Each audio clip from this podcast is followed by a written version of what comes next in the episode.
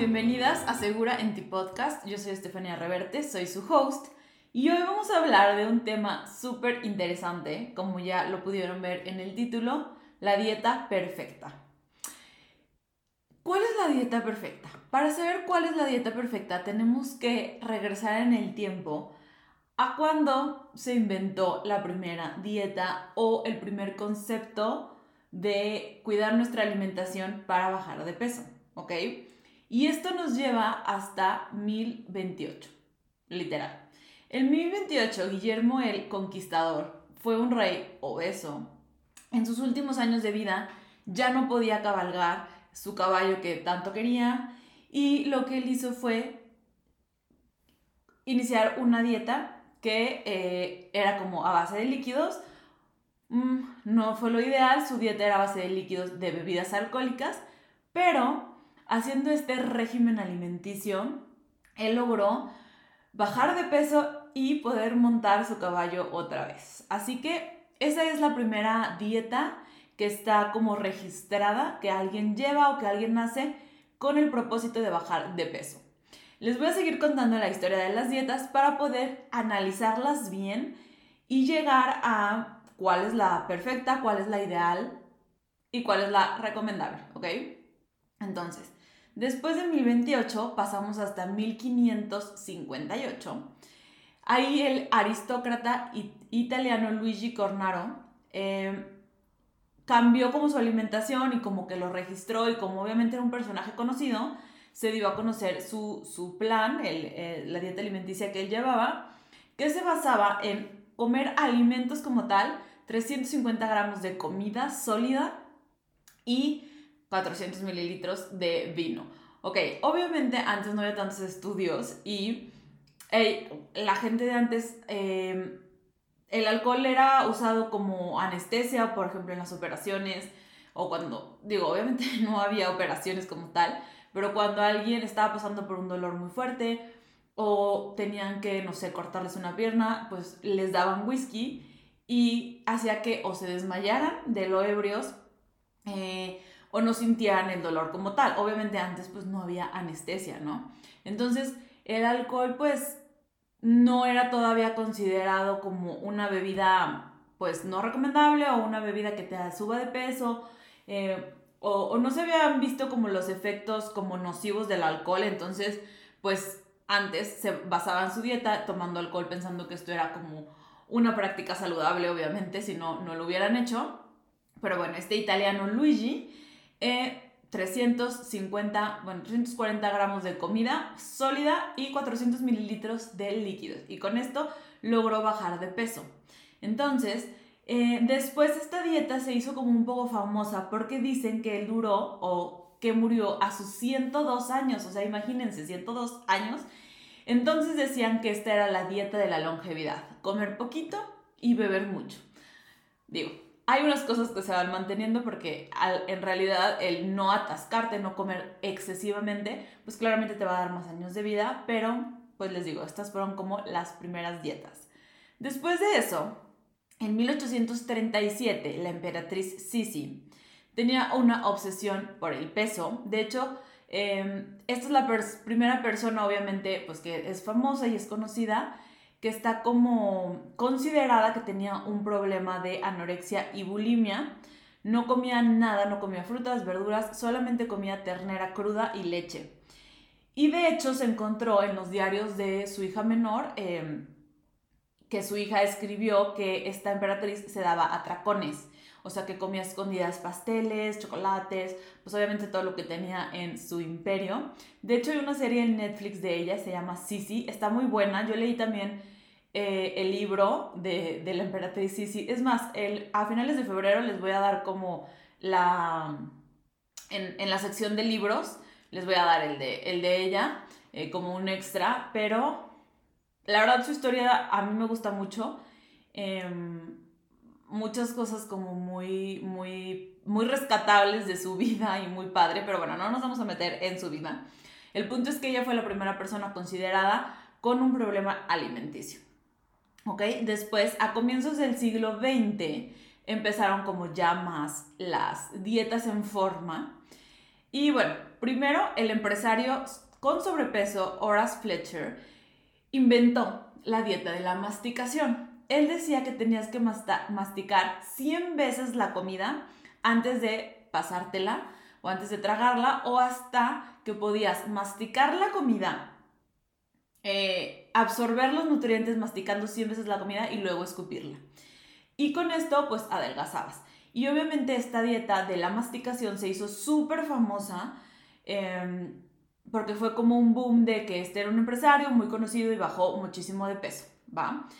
Ojo, ojo, no se las estoy recomendando, les estoy dando la intro de cómo, fue, cómo fueron evolucionando las dietas al pasar de los años para llegar a la dieta perfecta, ¿ok? Entonces, antes de que lo hagan, o sea, antes de que lo hagan, escuchen todo el episodio. Después, otro método que se rumora que existía a principios del, del siglo XX es la dieta de la solitaria en donde se ingerían píldoras con esta lombriz, la solitaria, que yo ya les conté en un episodio que yo tuve esta lombriz y es lo peor que te puede pasar, o sea, para mí fue muy incómodo y el tratamiento después también y luego me dejó muy dañada mi flora intestinal. Eh, escuchen los otros episodios de inflamación o por un 2024 sin inflamación y ahí hablo muchísimo de, esto, o sea, de, de este parásito. Pero bueno, se supone que no hay evidencia de que sí se haya hecho esta dieta, pero se han encontrado registros de publicidad de marketing, en el periódico y así, en donde literalmente sí la promocionaban.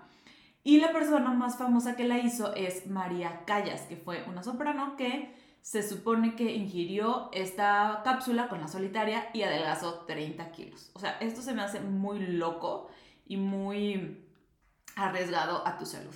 Y muy incómodo, la verdad.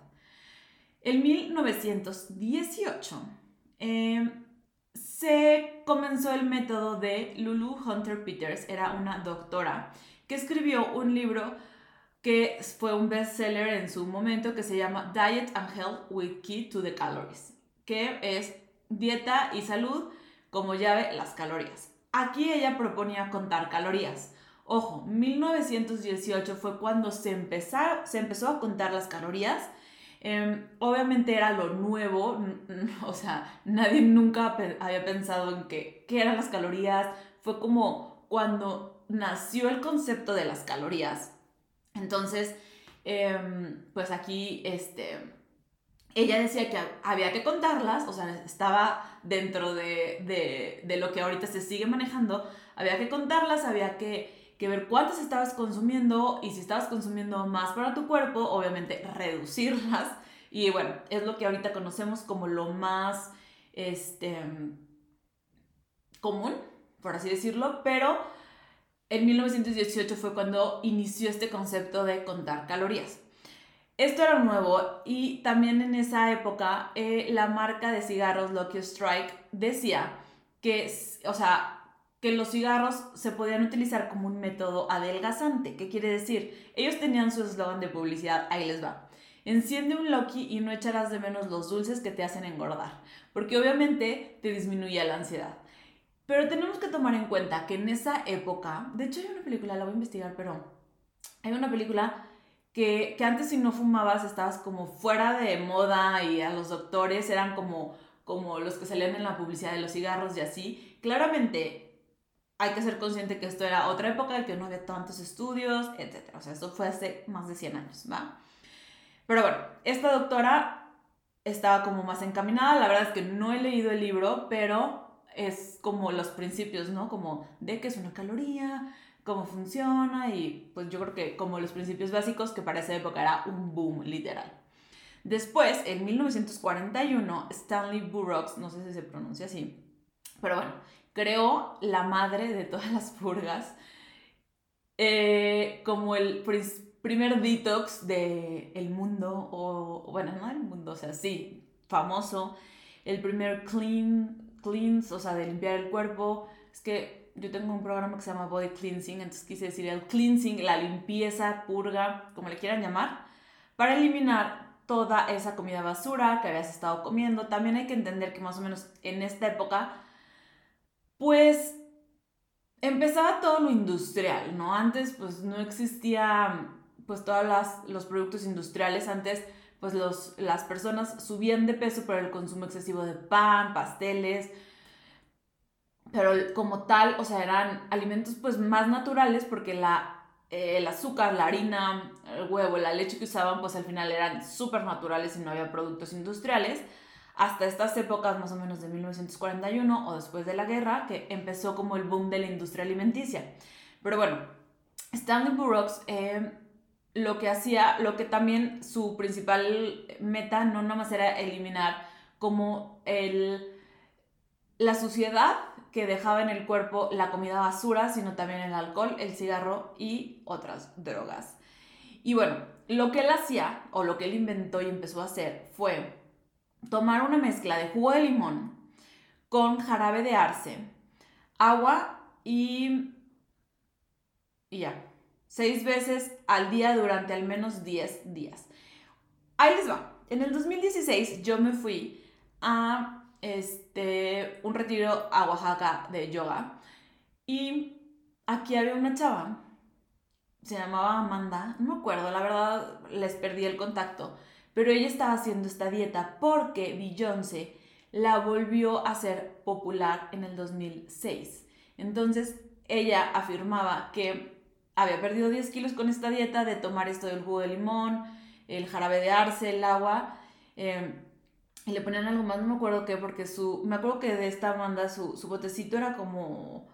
como café. Y se lo, o sea, todo el retiro de yoga es lo que estuvo tomando. Obviamente adelgazó, pero a ver, o sea, cero nutrición, cero proteína, mm, vitaminas, minerales, o sea, yo no sé el cuerpo qué onda. O sea, se descompensa claramente.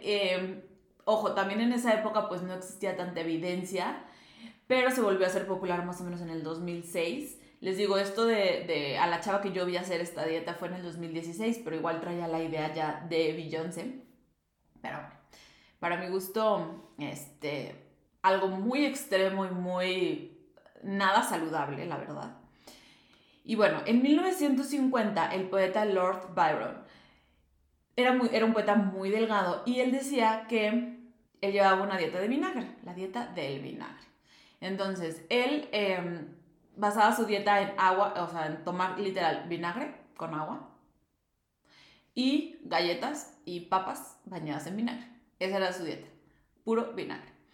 Ahorita como que se hizo otra vez un poquito, no popular, pero ahorita la gente usa mucho el vinagre de manzana, pero ya no lo usan, o sea, cuando yo he recomendado vinagre de manzana es para estabilizar los niveles de insulina, también sirve para este, estabilizar el pH pero no te vas no basas tu dieta en puro vinagre, como aquí este poeta.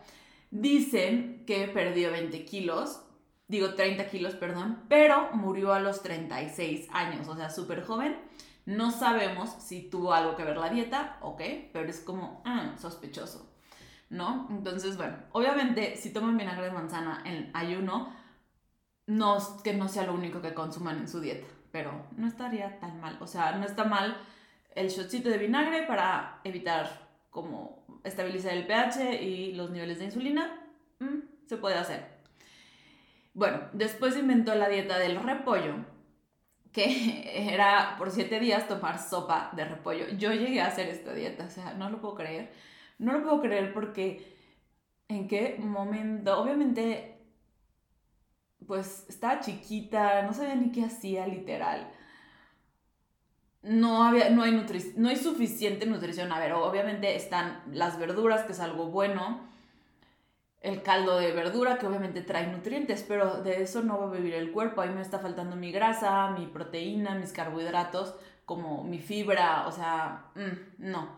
Pero bueno, esa dieta creo que también fue muy famosa, pues como cuando yo tenía que unos 12 años, hace unos 15 años, 20, fue muy famosa pero se inventó también más o menos en 1950.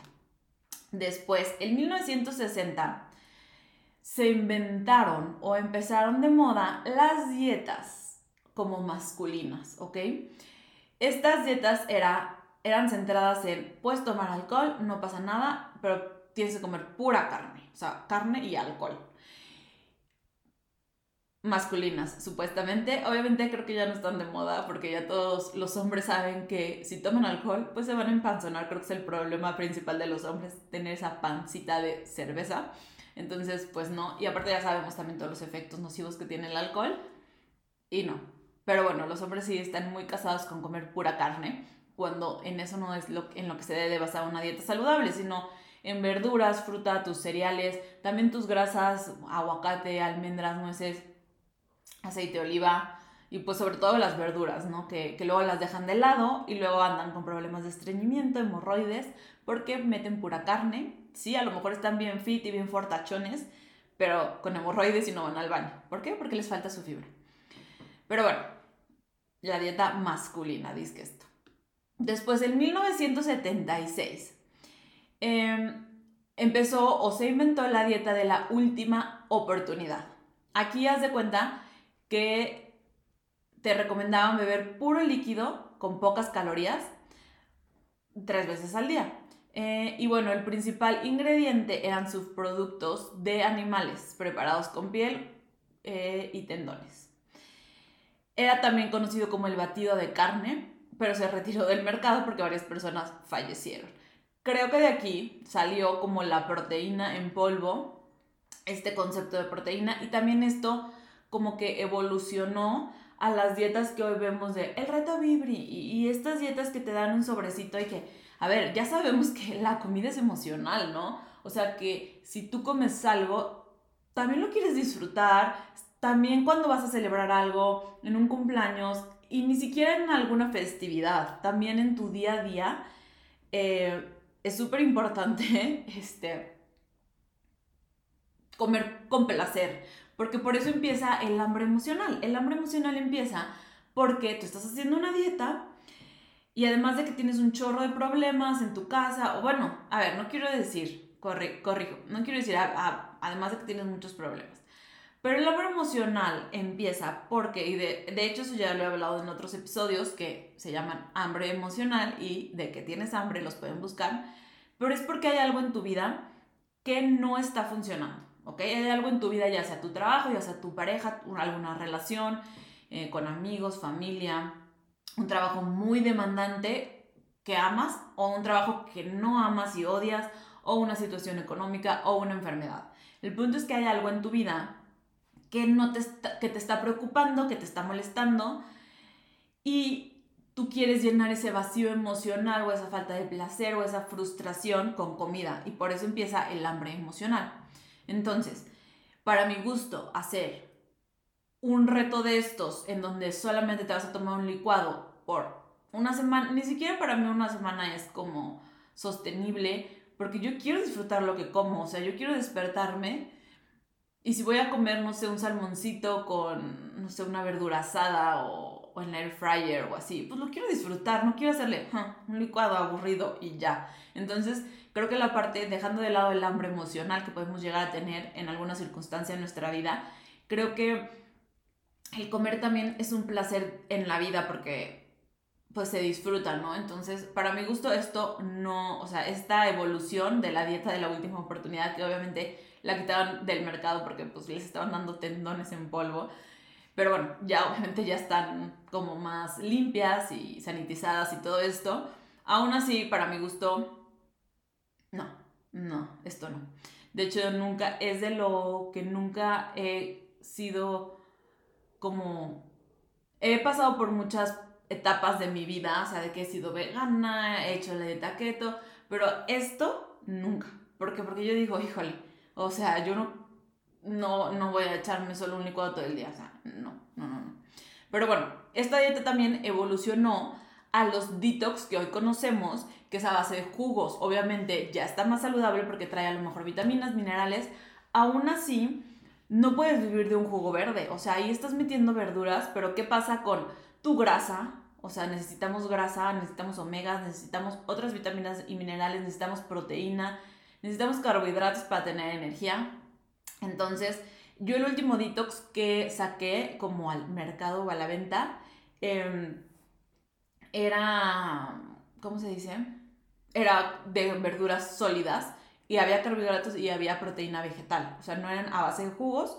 Entonces, a base de jugos, un detox para mi gusto también te descompensa muchísimo y terminas el detox con más ansiedad. Pero bueno. Después está la increíble dieta de 48 horas de Hollywood.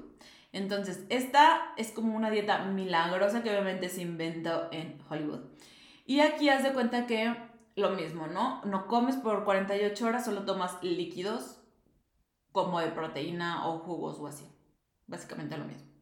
Después está la dieta High, que William Howard High la inventó.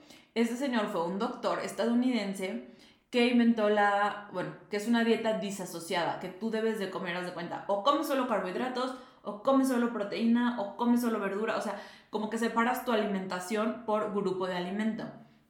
No está, o sea, la teoría detrás de esto es que tu pH va, a ser de una forma si comes solo proteína, de otra si comes solo cereal, por la, los diferentes, pues, pHs literal, este, de de, ¿cómo se dice? Por los diferentes pHs de, ay, se me fue, del que el estómago saca, de los jugos gástricos del estómago. Y por esto como que separando los grupos de alimentos, el estómago suelta cierto pH o cierto jugo gástrico con cierto pH y se digiere más fácil. Hubo, o sea, esta ideología duró mucho tiempo. De hecho, yo en el 2014, cuando estaba en Chile estudiando nutrición, este, leí sobre esta dieta y como que en Chile la usaban, pero no hay como suficiente evidencia científica, primero que diga sí, o sea, sí así es. Y segundo, pues llego a lo mismo, o sea, no creo que sea algo sostenible, menos por ejemplo si sales a comer o así. Y en esa época, supuestamente, sí, sí los restaurantes empezaron a acomodar, muchos restaurantes que te lo servían así. Pero igual, mm, no creo que sea sostenible. Después llegamos a las dietas ya un poco más conocidas. En los años 70, el doctor Robert Atkins, pues inventó la dieta Atkins, ¿no? Que es como quitar carbohidratos, quitar fruta, quitar cereales, leguminosas y pues es como la vieja dieta keto. Así empezó la dieta keto siendo la dieta Atkins, ¿no? Traen como la misma ideología. En el 2000 Jennifer Aniston hizo esta dieta y obviamente pues se hizo súper popular porque pues veamos a Jennifer Aniston, está guapísima y top de mujer. Pero aquí el punto es que comenzó en los años 70. Ahí les va el nombre. ¿Cómo comenzó? Dr. Atkins Diet Revolution. ¿A qué le suena? A The Glucose Revolution, que está de moda ahorita. Ahorita, o sea, la dieta revolucionaria del Dr. Atkins. Y ahorita está de moda la dieta revolucionaria de la glucosa, de la diosa de la glucosa, de Glucose Goddess, que les prometí leer el libro, todavía no lo empiezo, pero para finales de febrero tienen el resumen de lo que opino. Pero al final, ¿a qué voy? a que se van poniendo de moda cosas. Literal, siempre hay cosas de moda. O sea, yo estoy sorprendida. Ahorita llegamos a la conclusión. ya vamos a acabar. Ya vamos en los años 70. Pero de aquí en adelante es, es un poquito más, menos inventos de dietas. Em, entonces, igual, Atkins pues inventó esta dieta sin carbohidratos que tiene el mismo concepto de la dieta keto. Si quieren conocer más de la dieta keto, váyanse igual al episodio, no me acuerdo cuál, pero se llama dieta keto, la dieta milagrosa. Y ahí les hablo, no sé, 40 minutos, 30 de solo esta dieta, pero es básicamente eso, quitar carbohidratos. Después de los 90 empezó la dieta de la alcachofa, que literal era tomarte las ampulitas de, de, alcachofa. Yo esta también la llegué a ver mucho, me acuerdo que en Costco las vendían. Después, en 1992, ya, mejor la keto no, mejor ahora que, que, que ahora sí meter cereales.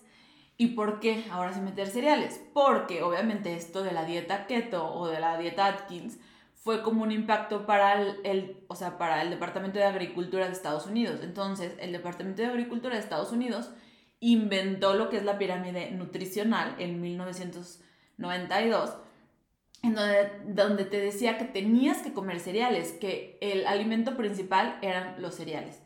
Pero a ver, obviamente aquí hagamos como un como una reflexión de decir, a ver, obviamente el Departamento de Agricultura pues nos va a decir que comamos cereales porque es a lo que se dedican. Entonces, realmente esta dieta, o sea, esta, esta pirámide nutricional que se inventa, que nos dicen que tenemos que comer cereales, es porque sí tenemos que comer cereales más que, más que verduras, más que fruta, más que proteína, más que grasa, o es porque el Departamento de Agricultura está viéndose, pues, en una situación de que ya no le están queriendo comprar o simplemente mercadotecnia, ¿no? Entonces, obviamente, no es como casualidad que el Departamento de Agricultura te diga que lo que más tienes que comer son cereales, ¿no? Y además ahí fue cuando se hizo famoso, pues, el desayunar como el bowl de cereal, el... A ver, cereales es el grupo de alimentos que incluye todo, arroz, este, tortillas, amaranto, papa, em,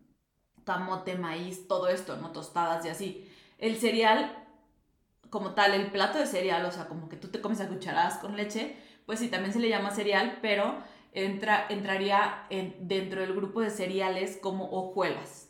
¿Ok? Entonces, también más o menos en este año fue cuando estos cereales que nos tomamos con nuestro bowl y con leche se empezaron a hacer famositos. O sea, empezaron, y la verdad es que son súper prácticos, entonces obviamente pues se hicieron muy famosos y muy populares, pero eso no quiere decir que comer este cereal o comer exceso de carbohidratos o de cereales sea la solución. Después de esto, en el 2000, la dieta Dukan, que este doctor Pierre Dukan decía que teníamos que comer proteína, esta nos hizo muy famosa. Después en el 2010 empezó la dieta paleolítica, que yo sí le voy mucho.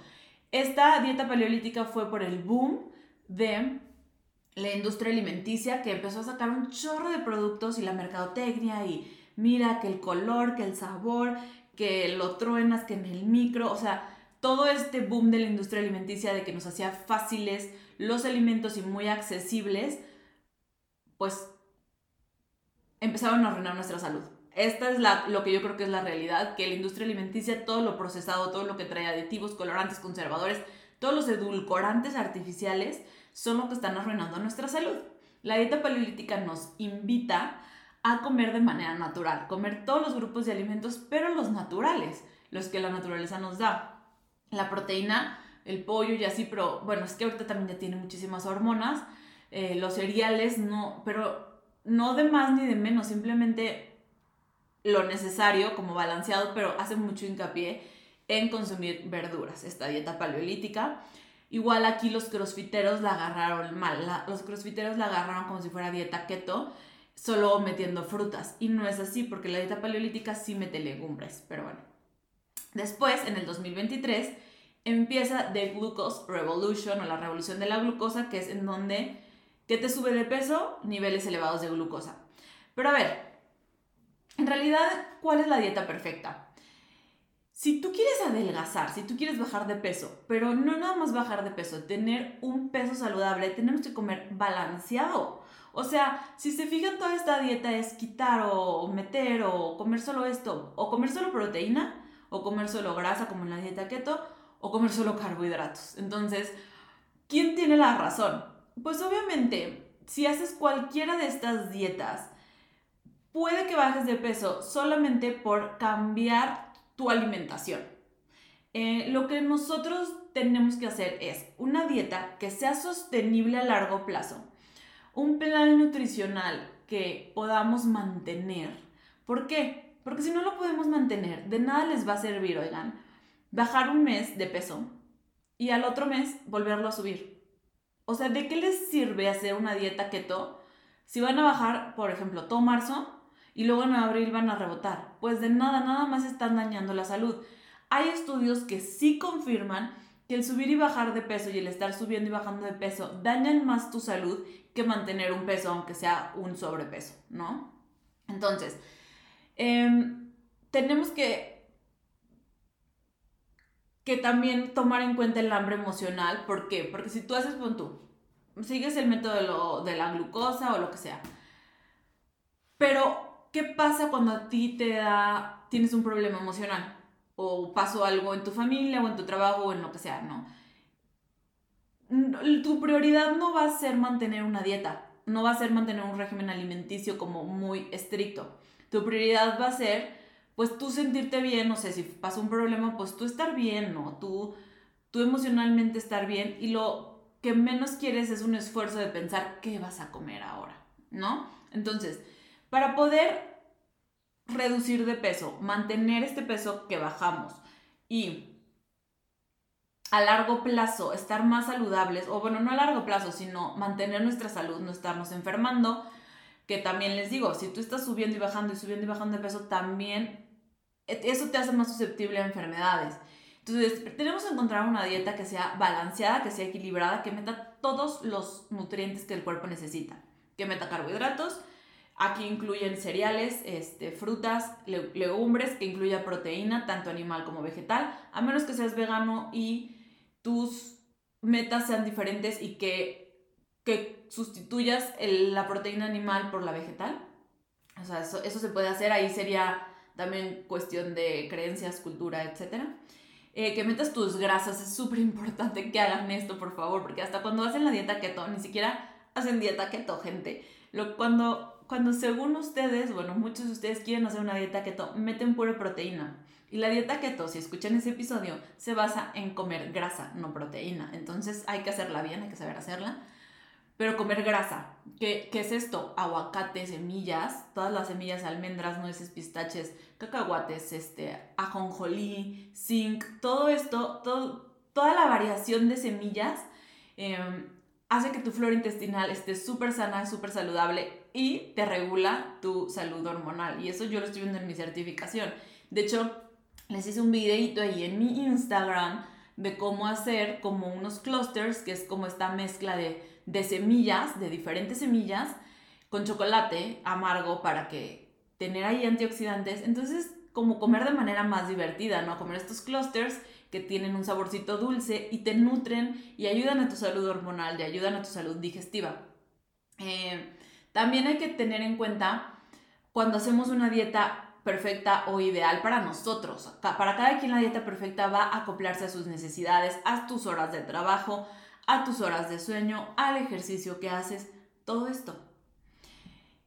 Y tiene que acoplarse a tu, tu espiritualidad en el sentido de que sí, que no te esté dando ansiedad ni hambre por comer. O sea, esto yo lo veo muchísimo y creo que es algo que podemos empezarlo a trabajar.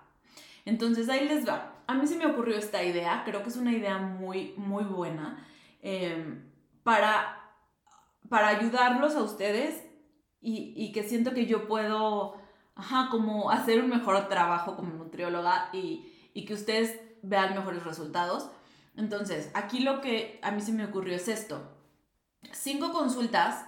Eh, haz cuenta, yo cuando una persona viene conmigo por primera vez, repasamos como lo principal, ¿no? A ver, te enseño a comer por primera vez, literal. Cuando regresa esta persona, corregimos esta, esta, esto, esto, esta explicación que yo le di a la persona es como, ok, ¿qué sí pudiste hacer? ¿Qué no pudiste hacer? Ok, vamos a corregirla todavía más. O sea, de lo que tú estabas comiendo hicimos unas correcciones como básicas, después como que se subimos al siguiente nivel, hicimos otras correcciones. Ya que tú estás un poquito más estable, en estas correcciones ya le estás entendiendo a cómo comer de manera saludable, le estás entendiendo a cómo meter más verdura, cómo meter más grasa, cómo puedes también comer fácil y no hacer como preparaciones, porque yo he visto que luego les venden retos con preparaciones que dices, híjole, ¿y este ingrediente qué es? ¿Dónde lo compro? ¿Cómo se come? Que ni lo saben hacer. Entonces también preparaciones fáciles, rápidas, accesibles a ustedes. Eh, que se puedan llevar al trabajo dependiendo de, su trabajo, dependiendo a, a qué hora se duermen, todo esto. Ya que tenemos esto, que esto yo me tardo más o menos dos consultas, seguimos con partes más avanzadas, como limpiar el intestino, cómo abarcar el área, el área emocional. Yo les digo, estoy haciendo esta certificación en hambre emocional y ahí nos están dando muchísimas herramientas y yo ya llevo todo este año y desde antes aplicándolas con mis pacientes. Eh, antes yo les daba como lo que yo sabía, lo que yo, lo que yo sabía como tapping, como hacer grounding, caminar en la naturaleza, etc. Pero ahora se las estoy como como mejorando, por así decirlo, con todo lo que voy aprendiendo. Entonces, también, ¿qué hacer cuando nos empieza a dar hambre emocional? ¿Cómo saber si es hambre emocional o es aburrimiento? Entonces, todo, todo esto lo vamos abarcando, ¿no? Entonces, yo más o menos me he dado cuenta que el promedio de mis pacientes quieren hacer una dieta muy estricta, por ejemplo, la keto, que es como la más famosita, ¿no? Ay, queremos hacer la dieta keto, ok. Pero no sabes a veces cómo comer. Entonces, primero tienes que saber comer, literal. Entonces, a veces queremos hacer una de estas dietas que les, que les conté, un detox, un no sé qué, un no sé qué. Por eso, no sé, quien me sigue en redes sociales se, se puede dar cuenta o vio que yo quité de la, a de, o sea, de tener a la venta la dieta detox y el, la keto. Porque querían hacer eso y ya. Y, y de eso no se trata. Entonces fue como, lo voy a quitar. 100% lo quité.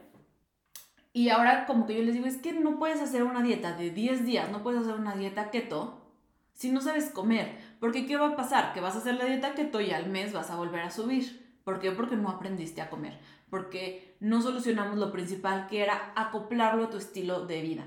Entonces aquí lo que yo estuve como pensando fue esto, ¿no? Que mm, nosotros podamos hacer estas cinco consultas como muy básicas por el precio de una.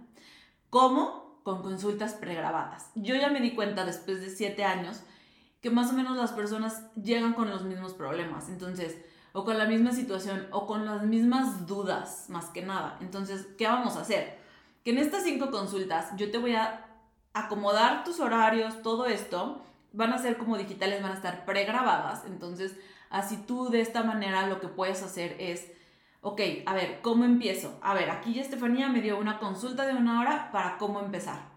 Ya empecé con eso a la siguiente semana, sin que pasen cinco meses, porque esto también era como un, un error, no error, pero algo como que limitante que yo estaba viendo. Que yo avanzaba en cinco meses porque venían una vez al mes.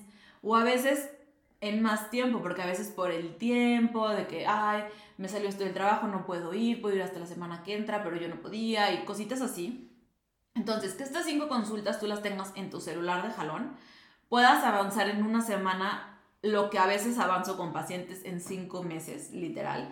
Entonces, avanzamos, vamos acomodando, y también hay personas que no requieren como que tan cambio o tanto bajar de peso. Entonces a lo mejor y con esas cinco consultas pregrabadas, este, pues ya, con eso, con eso tienen como para ver el cambio, porque como yo les digo, muchas veces no es necesario hacer una dieta muy estricta, sino aprender a comer como tal. Entonces, este, pues así ir avanzando, ¿no? Eh, con estas cinco dietas tú puedes avanzar lo que yo avanzo con un paciente regular en un mes, en cinco meses. Tú lo puedes avanzar en una semana y de ahí ya considerar si quieres como ya otra consulta aparte, como más personalizada o no, ¿ok? Entonces, esto va a ser lo nuevo. Aquí les voy a dejar el link también porque va a haber como una promoción de lanzamiento. Yo estoy ahorita como que se me empezó a ocurrir esta idea porque es el problema que yo veo, que a veces las personas no tienen tiempo para venir, eh, que a veces se les complique, me tiene que cancelar de último momento porque algo surgió o que avanzamos muy lento, muy lento en cinco meses, porque las estoy viendo una vez al mes, porque en una hora no se nos alcanza a hacer todo, o sea, todo lo que yo quisiera explicarles, pues en una hora no alcanzo, ¿no? Entonces, estos son como las limitantes que yo estoy viendo en consulta.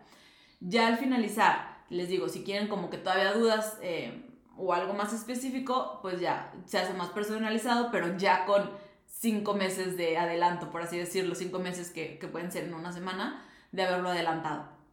Pero bueno, el punto es que en este link para la preventa, yo creo, espero en un mes, un mes y medio antes de Semana Santa, más o menos, tener listas estas consultas. Entonces van a ser cinco consultas por el precio de una nada más. Pero además, si lo compras pre-lanzamiento, te voy a regalar otras cinco consultas para que tú le regales a alguien más. Entonces, si por ejemplo tú tienes a tu prima, a tu mamá, a tu amiga, a tu esposo, si quieres, a quien sea, que también batalla con este tema. Si tú compras una consulta antes de, o sea, si pre-lanzamiento, esta persona va a tener este, también las cinco consultas. ¿ok? En digitales. Cada quien va a hacer a su ritmo, cada quien la va a tener disponible en su celular, en una aplicación donde puedes ver estas consultas pregrabadas y pues la puedes hacer a tu ritmo a la hora que tú quieras, en domingo, y no, y no lo vas a tener que hacer, o sea, como viendo la disponibilidad que tenemos de consulta. También porque ahorita con lo de la certificación, pues yo mis, mis consultas las doy como más aplazadas porque, por el tiempo que ahorita no se me ajuste el tiempo, ¿no? Entonces, esta idea se me hizo muy padre para avanzar, empezar a avanzar y empezar a hacer cambios en tu alimentación que puedes hacer. También, a ver, fui a cortarme el pelo, como pueden ver, y bueno, los que están viendo, y esta persona me decía, es que, o sea, la persona que me cortó el pelo me decía, es que la verdad podemos empezar con cositas básicas, pero nos esperamos hasta ir al nutriólogo. Entonces aquí no nada más es decir, ah, puedo dejar la, el refresco antes de ir al nutriólogo. No, sino que antes puedes hacer muchísimas cosas para avanzar y puede que si empiezas a hacer estas cosas, ni siquiera necesites ir al nutriólogo porque con esto empieces a ver cambios y empieces a acoplar a tu vida una alimentación saludable, ¿ok? Y bueno, esa es como esta idea que se me ocurrió que creo que es algo muy, muy, muy bueno porque ahorramos tiempo, ahorramos dinero, eh, bueno, ahorran tiempo, ahorran dinero de estar viniendo y pues más que nada el tiempo, yo creo que avanzar en una semana o en cinco horas que dura, que van a durar estas consultas, lo de cinco meses, o sea, hacerlo en un mes, creo que es algo muy positivo para la gente para avanzar más rápido en su meta, ¿no? Y bueno, quiero terminar este episodio nada más dándoles también como esta reflexión porque creo que es muy importante tomarlo en cuenta. No sé si ya vieron la película de Nia. ¿Nia? Ay, se me, literal lo investigué antes de decirlo, porque esto de la pronunciación a mí sí como que me da cringe hacerlo mal.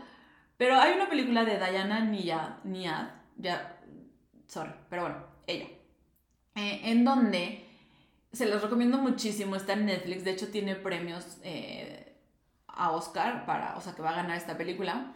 Pero bueno, ella nadó, hizo el Everest de la natación, ¿no? Una distancia entre Cuba y Florida de 180 kilómetros. Pero lo que les quiero decir es que ella, en 1978, cuando tenía 28 años, fue la primera vez que intentó hacer este nado, esta, esta meta. Nadie nunca lo había hecho. Entonces fue cuando primero intentó a los 28 años, pero no lo logró. Eh, después, bueno, y también iba a hacer este nado sin protección de jaula contra tiburones, ¿no? Entonces no lo logró y a los 60 años, o sea, estaba como insatisfecha con su vida de no haber podido lograr hacer este nado de Cuba a Florida. Em, entonces a los 60 años lo volvió a intentar. Lo intentó en agosto del 2011, en septiembre del 2011 también. Después ahí estuvo teniendo complicaciones, no se las voy a decir para que la vean, pero estuvo teniendo complicaciones y en el 2012, o sea, en el 2012 lo volvió a intentar. Yo aquí lo que les quiero decir es que, a ver, punto número uno, no pudo hacerlo a la primera y lo siguió intentando. Lo que a mí me llamó mucho la atención fue que, por ejemplo, a ver, ella como que con su amiga Bonnie hizo como esta planificación, ¿no? De cómo vamos a hacer este nado, que es como casi imposible. Entonces fue como que, ¿qué aprendimos de la primera vez que no logramos o que no conseguimos? Ok, esto, esto y esto. Después, en el 2011 y en agosto y en septiembre del 2011, que no lo logró, también ahí se llevó como una retroalimentación. No quiero decir no lo logró, sino que vio qué era lo que le dificultaba lograrlo, literal. Entonces fue como, ok, no les voy a decir para no spoiler, para no echárselas a perder y que la vean, pero fue como, ok, esto fue lo que hubo de complicaciones para yo no poder lograr llegar hasta Florida, de, Cuba Florida. Entonces, agarro esa experiencia que tuve y la utilizo para la siguiente vez. Así igual en el 2012 no lo logró y agarró toda esta experiencia que había estado teniendo de los fracasos, entre comillas, porque no son fracasos, son aprendizajes. Y en el 2013, a sus 64 años, logró nadar 180 kilómetros de Cuba a Florida sin protección de jaula de, o sea, contra tiburones. 64 años. Entonces yo aquí lo que les quiero decir es que si hicieron una dieta y no lo lograron, hagan un inventario de qué fue lo que les evitó o, o por lo que no lo pudieron lograr. Si han hecho miles y millones de dietas, hagan inventarios de esos fracasos, entre comillas, que en realidad son aprendizajes de qué no les ha estado funcionando y por qué no lo han estado logrando, no han logrado llegar a su metafito, sanar o, o curar sus hormonas, su intestino, lo que sea el problema personal que cada, quien, cada uno de ustedes tenga. ¿Qué es eso que no ha hecho que puedan por fin lograr su meta de estar más saludables o de bajar de peso o de la que sea? Si ella pudo a los 64 años, ustedes también pueden y de hecho, o sea, estos, ella rompió récord, fue la primera en hacerlo, pero ella no se rindió, o sea, estuvo viendo qué era lo que le frenaba. De hecho, ahí si ven la película van a ver que la gente con la que estaba también la apoyaba y, les daba retroalimentación, pero le decían de que ya ríndete, no sé qué, y ella de, no, no, no, yo lo voy a lograr. Todo esto no es fracaso, es aprendizaje, y usaba todo, todo eso de no poder a su favor para buscar maneras. Pero yo también hay veces que veo a una persona que me dice, ay, no es bien difícil, ay, no tengo siempre eventos los fines de semana y no puedo. Entonces, no puedes o no quieres. O sea, si hay que pensar en no puedes o no quieres no es lo mismo, entonces ahí sí hay que ver qué queremos más. Literal, porque si me dicen, no, la verdad me vale, yo no quiero bajar, yo quiero tener estos problemas, no sé, intestinales hormonales, pero quiero disfrutar y comer mal. Ok, está bien, es válido, pero entonces nada más hazlo consciente y no finjas que si quieres, ¿no? Si ella lo logró hacer este nado de Cuba a Florida ustedes también pueden lograr lo que se propongan. Literal, o sea, literal. También hay personas que van al gym un día y no ven cuadritos y dicen, no, pues no me sirvió el gym. Dude, fuiste un día, o sea, obviamente en un día no, no vas a ver cambios. Todo es ir poniendo ladrillo, ladrillo, ladrillo, ladrillo, ladrillo hasta poder construir tu casa. Porque si pones un ladrillo y no está la casa, pues no, ¿verdad? O sea, no funciona así. Entonces ella lo intentó cinco veces y a su quinta lo logró. Y de ahí fue aprendiendo. Cuando ella dijo en una entrevista, ahí les va. Recuerdo salir y ver las caras de la multitud en la playa tan emocionadas. Después me di cuenta de que no estaban llorando porque alguien finalmente lo lograba o alguien estableciera algún récord deportivo. Lloraban porque veían a alguien que se negaba a rendirse. Y todo el mundo tiene esa experiencia en eso ya sea luchando contra el cáncer o criando a un hijo difícil, lo que sea. ¿Ok? Entonces, no se rindan. Busquen la manera de acoplarlo a su vida. Y eso es lo que yo quiero con estas consultas. Que empiecen a buscar estas maneras de muchísimos consejos que yo les puedo dar en cinco horas de cómo lograrlo. Literal. Y también algo que a mí me llamó mucho la atención al final de la película fue me gustaría decir tres cosas, eso, eso dijo ella. Uno, nunca, nunca te rindas. Dos, nunca eres demasiado mayor para perseguir tus sueños. Y tres, parece un deporte solitario, pero es necesario un equipo. ¿Por qué les digo esto? Porque también aplica a ustedes. Nunca se rindan. Nunca eres demasiado mayor, que luego también llegan pacientes con esa excusa. Nunca son demasiado mayores siempre se puede. Y tres, se necesita un equipo. Y esto sí se los digo porque ahorita también mañana va a salir un episodio de El amor engorda. Tu pareja, tu familia, la persona las personas con las que vives son tu equipo. Si tu equipo no te está motivando a lograr tu meta, si tu equipo no te dice, ay, sí, mi amor, padrísimo, yo como lo que tú quieras y a escondidas come tacos, pues no es el mejor equipo que puedas tener. Entonces, si tu novio, tu esposo, lo que sea, te dice, ok, no vamos a ir a los tacos, me quedo a comer contigo, ahí sí es un buen equipo. Pero si te está diciendo, no, hombre, ya X, vente a los tacos, ya, casual. Ahí, pues no es el equipo que te conviene tener. Y esa es la realidad. Cuando queremos llegar a una meta fitness, las personas que nos rodean juegan un papel muy importante en esta meta. Y pues de ti depende ver Em, si tu equipo está a tu favor o en tu contra, ¿no? Entonces, bueno, con eso quiero terminar. Vean esa película, está muy buena. Les dejo aquí el link abajo para lo de las consultas estas que les comentaba. Ahí viene más información también. Y nos vemos a la próxima. Bye.